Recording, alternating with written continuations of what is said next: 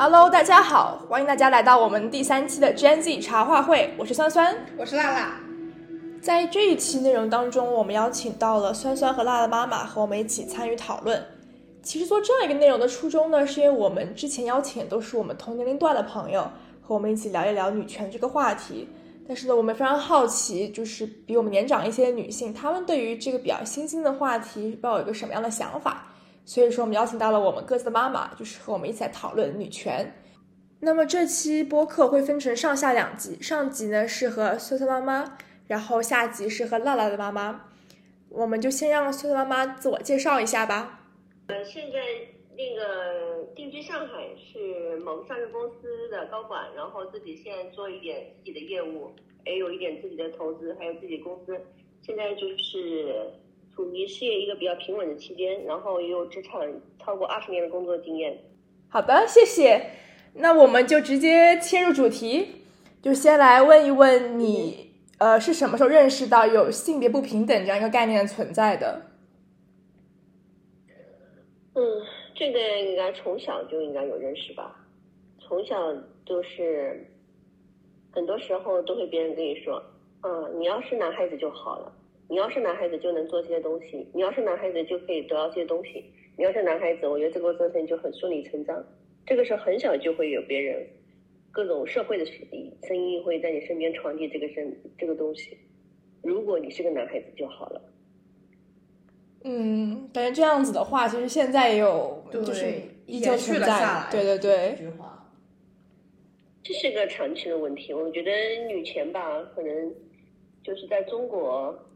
可能都是一个普遍不就不会被太受到关注的一个一一一个领域，包括也不要说女权的平权嘛，我觉得平权都可能做不到。可能在上海相对好一点，在女性相对有我在这个上海文明程度比较高的城市，女性可能有相对比较高的位置，所以呢，这个对就两性之间的平等可能相对好一点。嗯，既然酸酸妈妈谈谈谈论到了女权这个词，然后那酸酸妈妈是什么时候接触到女权这个词呢？就是这个词语。嗯，十多年前吧，我觉得这个方面在美国可能就提出来，相当一些思潮或者翻译一些文件、一些书、一些资料都会谈到这个词语。这词语其实蛮普遍的，这词语不是一个新词，但是这个词语在中国其实没有一个更新的意义。很多这对这个人，对很多人对这个词其实是抱有一种相对抵触的态度，觉得好像就是，嗯，这个词好像强调是把妇女地位提得很高，让女性提又就凌驾到男性身上。其实这个很多人对这个是存在误误解的。你们有遇到这个这样的情况吗？有，其实我们有看到很多，比如说某乎或者。某书对 很多对很多这样子的平台上，很多人就是发了一些，比如说呃为性别不平等这种话题做出了一些发出了一些呃自己的想法。很多家中人说啊，你又来打拳了，田园女权怎么怎么样？就是大家始终认为女权是一个非常极端的一个一个事情，啊包括很多人会认为说，哎，女性的权益已经比男性高了，怎么怎么样？你们还想要什么？但我觉得这是一个很大的一个这样的一个。误区就大家认为女权就是要强调女性的权益高于男性，那其实并不是，我们只是想要女性男性之间拥有就是平等的一个权益。然后我觉得就是如果说中国女权还想就是继续往下走，我觉得第一步一定是要让更多人意识到这样一个概念，它真正的正确定义是什么。没错，对，就包括你们前两天发出来这个东西，然后我一个朋友，然后跟他儿子谈到了这东西，说。嗯，双双和双双姐姐他们在搞这个女权的这个东西，让他儿子去关注一下。他儿子很嘲讽的说：“嗯，女权嘛，是不是为为女权？就是用这种话来说，其实他们对对相对来说对这个词其实都没有一个正确的认知。所以从第一从从从概念的普及上来说，也是一种比较漫长一个过程。很多人其实对他有个比较综合的、比较全面的了解，这个是还是比较困难的。”对对，尤其是我感觉像比如说某博上面，像这么多大部分男性国男，他们会跳出来说啊，你们女权又开始怎么怎么样，怎么怎么样，这种就会更会助长这种歪歪歪掉歪掉的风气，让大家更意识不到什么是真正的女权或者说平权。对，就大家有时候会把就是挑起性别对立和嗯，比如说维护女性权益，就是两个两件事搞混。我觉得大家其实有时候就是其实。嗯，是这样子的，是这样子的，就是很多时候大家会认为说是，嗯，你们是不是在挑唆那个女性那个歧视男性？比如说去年有一个很出名的那个脱口秀演员叫杨丽啊，杨丽，当然他出了一些那种段子，就是嘲讽一些普信男的，然后他其实遭到了全网的攻击，全网一些普信男的攻击。其实我觉得他说的一些段子只是没说什么特别尖锐的，在我看来没说什么特别尖锐的。但是已经被嘲讽成这样了。其实你想，很多男性明明就是隐隐之中是以自己是作为男性，其实很骄傲的。我觉得，对，不知道他们在骄傲什么。我也，嗯，其实杨丽，杨丽说的就是这个，呃，她她其实已经比较含蓄的说，因为国外好像也有一个就是华裔的女脱口秀演员，她就是，嗯，那她在自己的脱口秀当中也会提到很多这样性别的一些话题，然后她的。他说的一些内容其实非常犀利，可能放到国内很多人会直接跳脚的程度。对号入座。对，那正好讲到就是这样一个讨论。但你有在你的，比如说你的校园时代，或者是在任何一个时时期，有没有就是有看到过这样的现象？比如有人出站出来去讨论，或者为不平等发声吗？在校园时代，在我校园时代，可能还没有。没有这个词，其实是对这个女性之间，其实男性和女性之间其实没有太多的差别。而且在大学时期，在研究生时期，普遍来说，女女生的成绩是比男生好的。不管我们不能不承认，很多时候是女生的成绩会更好一点。拿奖学金的其实可能女生更多一点，在我们那个年代，所以没有特别大的感觉上差异。但是在进入职场以后，确实有这个问题，就是男性会比女性在同等条件下会有更好的晋升的空间。就是在职场的晋升通道上会更为容易和顺滑。同样的，就是说你工作一段时间以后，比如说像我们原来做的那互联网企行业，互联网行业里面其实是男生会更多一点，然后男生的晋升通道也会更好一点。像女生就相对只能做一些偏后端的一些一些岗位，像什么做测试什么的会做的比较多，测试啊、美工的，虽然同样都是学这个 IT 的，所以相对来说是存在职场上的一些不公平的。当然，那个，因为其实核心点也有很很有可能在分管技术这领域，就是很多是男性在分管会比较多，他会天然觉得，嗯，我们男生的就是好像做 coding 的能力好像比女生的更强，女生嘛，也生完孩子养完娃以后，就可能这个学习能力会下降，或者说我编程能力可能不行，所以相对来说，女性的在这个方面很多领域方面是竞争通道是比较偏窄的，我们要承认这种现实的存在。对，就是我们经常说的玻璃天花板的一个现象，就是在女性职场晋升的过程当中，他们会遭遇到一个就是你看不见摸不着的天花板，就是有这样子一个阻力，大家天就大家会认为，呃，在很多领域方面，男性会天生要比女性做得好，他们会更适合当领导，会更理智，能怎么怎么样？对。但这样就会女性，即使他们拥有同等的能力，但是他们也会遭遇到，呃，就是一些阻碍。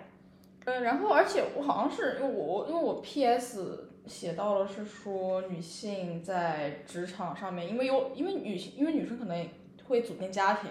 组建家庭以后就会怀孕，然后好多很多公司就是因为女生因为要结婚要怀孕，可能之后会更注重到家庭这一方面，所以就导致了女性的那种 offer 的拿到 offer 率一定会比男性低。嗯。对，就感觉职场上面尤其的明显吧，对女性这一种偏见，尤其是我还我那天嗯，哎哎哎哎，你这是一个现实，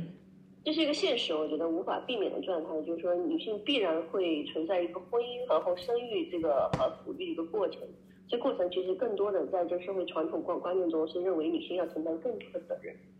因为后面的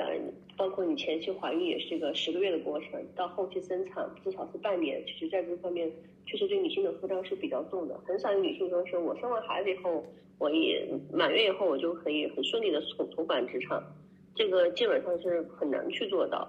很多人说是什么一孕傻三年，其实很多时候其实不是女性傻，而是她没有一个充分的休息的一个时间，她没有享受到她。一个很充分的休息，所以他很多时候是，其实，在极度缺乏睡眠状态下，他状态是不好的，必然会产产产生导致他这个工作的绩效不高，这是一种很客观的一个社社会现象，而不应该去苛责女性这一点上，我觉得，除非说女性以后这个社会说不需要女性生孩子，女性可以想想怎么样就怎么样，那我觉得这是一种基本做不到的情况吧，所以目前来说。嗯，怎么谈呢？我觉得其实他其实任重道远谈女权的话，需要全社会全方面的认知的一种推进，包括男性在更多的方面，在在自己认知，在社会层就责任分分工，还有对家庭责任上，我觉得很多更多的需要一种去教化的过程。嗯，很多时候也有丧偶式婚姻啊，人这孩子都是以以女方带，男方只要下班回家挣了，只要挣把挣把工资拿回家，好像就是家里大爷似的。这是一种很很垃圾的现象。嗯，没错。对，就是因为前段时间不是 上海，他颁布了颁布了一条新的一个法律规定还是什么，就是他说延长了女性的带薪产产假，但是他没有延长男性的，就他其实是在变相的认为说女女性呃生育然后带孩子这样就是对理所应当他们的要做的部分。但我觉得其实他们就是忽略了父亲他们应该尽到的一些责任。如果我觉得说，因为像我要我记得是瑞典还是哪个北欧国家，他们好像是呃女性和男性的产假是同时延长到了将近有几个月，好像三年，三他们累积在一起可以休三年，大概休三年左右。在北欧这方面，我觉得上北欧好像是整个人民社会程度最高的一个一个一个一一一块区域吧。他们相对来说对。而且男性会承担很多带带孩子、做家务的责任，这点上是非常值得推崇的。嗯，社会文明程度越高，对女性的认可地位越高，然后男性也会承担更多的工作。可能这个过程在中国还是比较漫长和任重而道远的。对，还是有很长路要走。没错。嗯，那我们刚刚提到了丧偶式婚姻，然后像我们其实，在微博上面能看到非常多。在婚姻中出现的不平等，比如说家暴啊，然后比如说家务活分配的不均匀啊，然后作为已婚的女性来说，你们怎么看待这些现象呢？嗯，啊，那怎么那怎么看待呢？那如果说是没有结婚之前，肯定要擦亮眼睛，对于挑选的垃圾男人肯定不能要嘛，这种人。如果说是这种男人你如果要的话，那你对婚姻的期望期待值实在是太低了。呃，如果说是婚后了，我觉得那没有办法，可能为了一个家庭的一个相对的一个稳定，可能需要更多的去沟通、去理解、去相互是去去去去去去去承担吧。没有一方面单单方面付出的，没有一个人是单方面付出没有埋怨的，不可能的。所以来说，婚姻的维系的好，婚姻质量过得好，跟双方努力也有也有。也有分不开的这个缘故，很多男人你也不要以为拿了钱回家就是万事大吉，就可以翘着腿当阿姨，就当大爷，没有这回事的。说说起婚姻，我想想，最近就是在加州爆出来的一个新闻，嗯，不知道你们有没有听说过？就是哦，那个硅谷渣男，对吧？对对对对对，那个硅谷硅谷林森斌，硅谷渣男，现在这个词都是非常多的。对，就是有很多这样子的新闻，我感觉让其实很多女性其实意识到了，就是婚姻绝非儿戏，就是你一定要在呃下定决心，就是结婚之前，就是一定要擦亮眼睛，擦亮眼睛，这个男人是不是值得的？对。但其实，包括我觉得现在的就是离婚也是件很难的事情，因为他现在多了一个，就是叫什么离婚冷静期。对对对。然后我觉得，其实我觉得这对，因为我知道之前有看到过一条新闻，是说一对就是夫妻，然后呃女方她受到家暴，然后她想就是离婚，然后因为这个冷静期的缘故呢，她就一直没有离成，然后到最后上诉。嗯，最后不予判离。对，因为很多很多，包括不管是呃法官还是检察也好，他们觉得这是你的家务事，他会说清官难断家务事嘛，会觉得你这种事情我们不好判定。然后，嗯，就其实把这样一个家暴这样一个很大的一个一个问题，其实把它简化成了一个啊，就是你们家里的事儿，你们自己夫妻俩自己协商处理。对。就就之前还有一个事儿嘛，前几年好像是离婚冷静期刚搬那段时间，有个女生就是好像比较在贵州还是哪边我忘了，当时有个女生就因为家暴，她家暴她丈夫长期家暴她，所以要提出离婚，但是已经在离婚冷静期里面了，三十天的时间里面，她丈夫差点把她打死。嗯，就好像是好像是藏区的那个女生是，像你说那个案例是藏区的，嗯，就是一个很出名的一个女网红吧，也算一个女网红，对我应该记得是这么回事情。然后她因为要离婚，她老公把她打死了。对，应该是，反正就很可怕这种事儿。嗯嗯，我是我我还在我论文里面嘲了一下离婚冷静期这一这一个事儿。我我我当时说的是说政府为了要把离婚率给降低，却伤害了多少女性的她们自己的平等权益。嗯嗯就是其实离婚冷静期可能也有它的道理。我们事情分两方面看，一方面就是对一些冲动型的人，可能在一些头脑发热情况下做出一些不不符合的那个自己长远、长远和那个长远就是自己不他不是他真实的想法的一些决定，一些比较急躁的和一些暴躁的不负责任决定，对孩子可能对家庭也不是很很很合适。另外一方面可能也对也说你属于你们说这种情况，就是。对一些那种想离婚又求救无门的人，其实是对他设置了更多的障碍。我觉得可能需要在中国的民那个民政部门啊、法律部门和可能社会妇女救助部门，可能需要更多的人去关注这一块，去呼吁这一块。如果女生遇到不不平等待遇和遇到家暴，我们应该第一时间怎么弄？然后包括警，然后警察也应该是公那个公安这个部门应该也认为这是一种婚内的犯罪，应该是把它能够。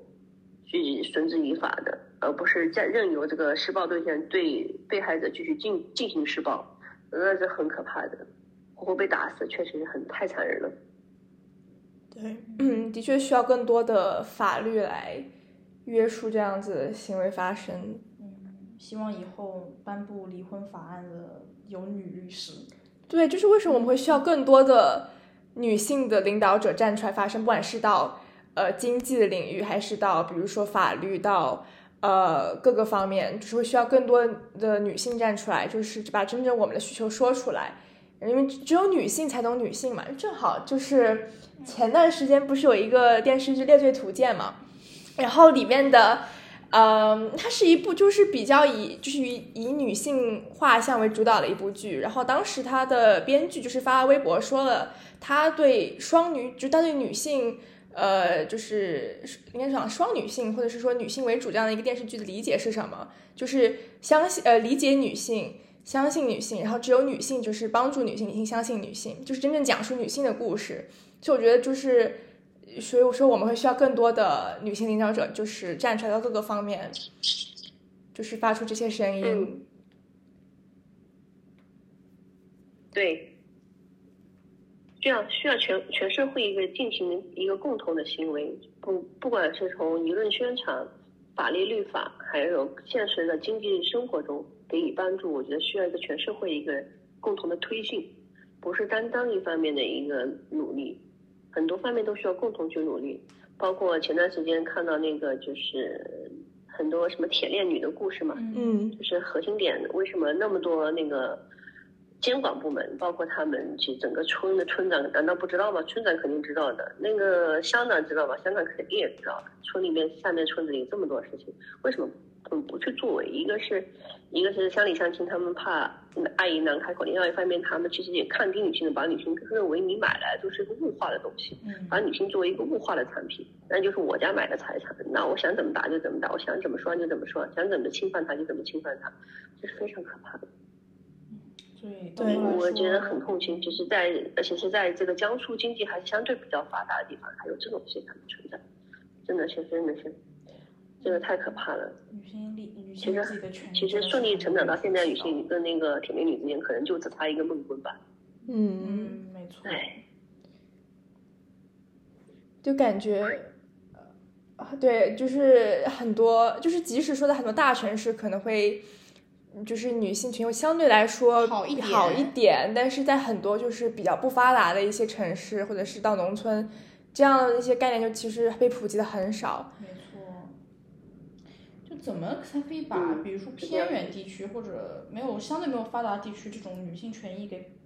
女性权益的保障这种这件事给普及起来又是一个问题。毕竟他们很难去接触到网络。其实，嗯，对，其实这个最低的，因为法律是对人最低的道德要求，它是，最低的。如果你法律都不能把这个东西写进法条里面去，不能给去追究责任的话，那这个女性的保护，其实包括孩子的保护、幼童的保护，其实都非常薄弱的。像拐卖人口什么的，侵犯那个女性，我觉得这个东西其实是应该从立法层面最最早进行一个得到解决。这但这次的人大会不知道有没有最后一个讨论结果。公安部现在不是也在说要那个切实保护妇女权益，然后追究这个拐卖妇女的嘛？但目前不知道这个长期是这个长期有长期的行为，能不能得到一个长期的效果？这个路非常的漫长，真的很漫长。当然了，其实也不是说这个中国也有这个现象，我相信在国外也有这个现象。对女性有的东西，可能在一些比较不安全的地区，可能也有这种现象。但是就是说，我们怎么样去把它做起来？那最最基本的是要立法先立起来，没有法律，那一切都是空的。然后再谈全社会去一个责任上的一个推进，去一个教育上的一个推进。哎，路还是很漫长的，我觉得路很长很长。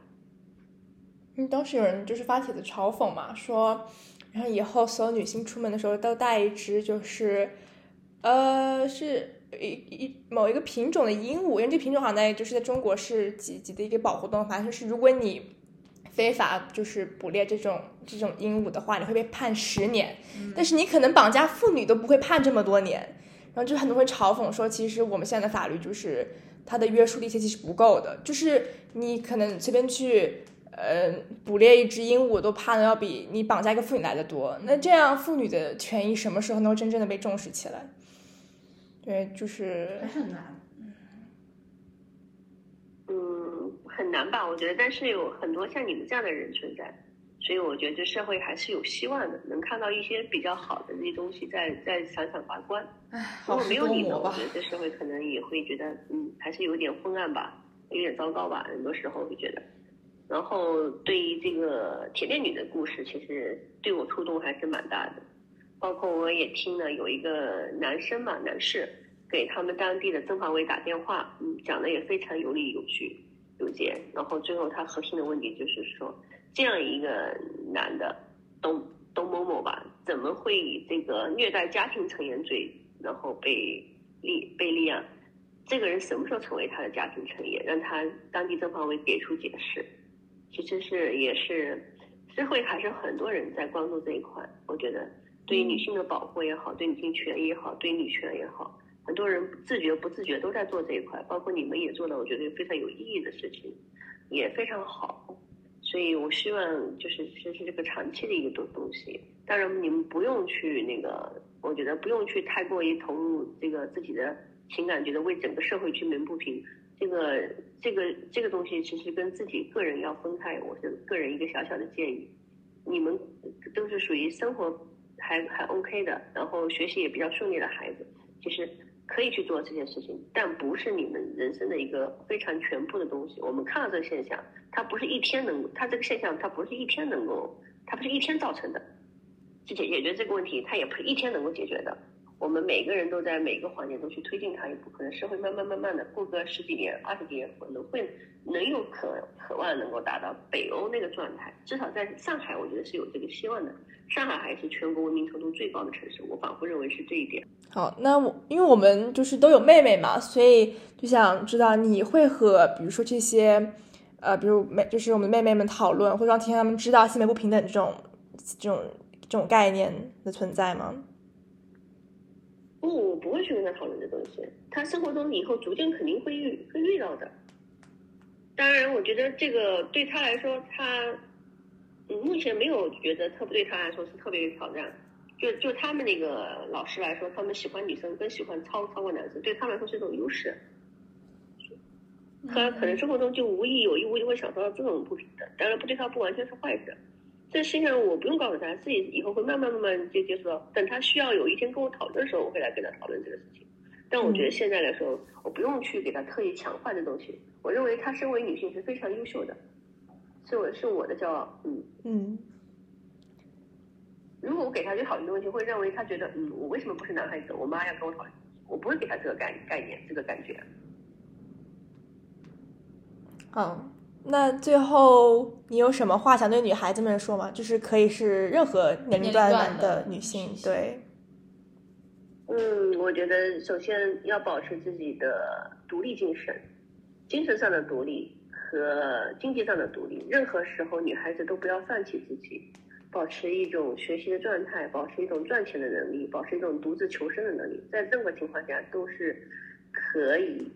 让我自让自己哪怕没有男性也能活下去的一个依据吧，一个根据吧，一个底气吧。嗯，这是最重要的一点。第二点，我觉得。嗯，还是来说，就是在以后的婚姻和工作的，工作中如果遇到不平等，如果遇到被歧视，如果遇到被不公平对待，要勇敢的为自己去发声，为自己去争取自己的权益，不要去害怕。很多时候是因为觉得自己，嗯，好像缺于去沟通，可能就觉得效果不好。其实不是这样子的，我们要勇于去沟通。很多时候，只要自己争取了。哪怕最后结果不是自己完全的那样达到效果，但是我觉得至少是做过了。我对这东西我是值得的，我去努力过了，也许结果也是很好的呢，那不一定，对吧？嗯，对，是的，要要有向上的勇气和野心。这是我们就是这段时间，因为我们收到了很多投稿嘛，嗯，然后有很多小妹妹就是讲到了，其实关于被女性被限制在，比如说。温柔的这样的一些就是固化的一些标签下，但是我们就是我们想说，就是我们不一定一定要自己困在这种女性一定要乖巧，一定要顺从。就是我觉得女性最需要的是，呃，有独立的，就是独立且自由的灵魂，然后以及向上的勇气，